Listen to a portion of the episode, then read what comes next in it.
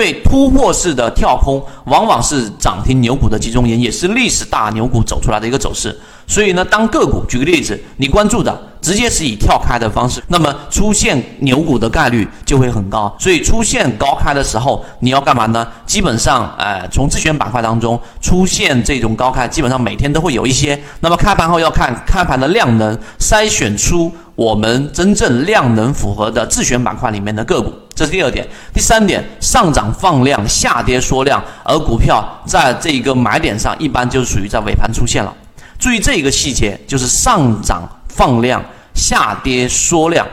因为成交量啊，你从不同的角度和你的模型不一样，解读是不一样的。举个例子，缩量上涨，之前我讲过，就是当一只个股啊，我们拿实际例子给大家看，就是控盘个股，那么你就有一个特点，什么特点呢？你把成交量。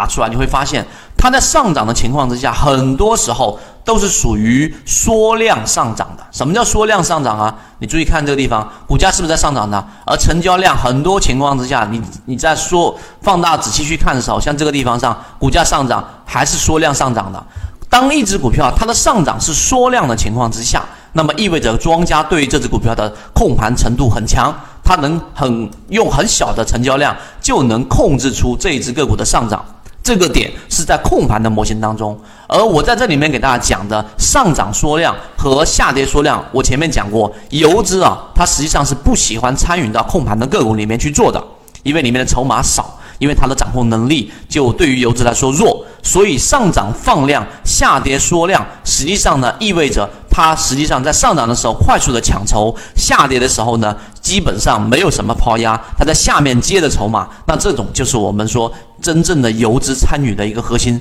所以在两点半的分时里面出现这种情况，你就可以干嘛呢？啊，自选板块当中果断买入了。我们一直秉持着授人以鱼不如授人以渔的一个理念，给所有的股民提供一个交流和学习的一个平台。更多完整版视频和系统学习，可以在节目的简介中找到我。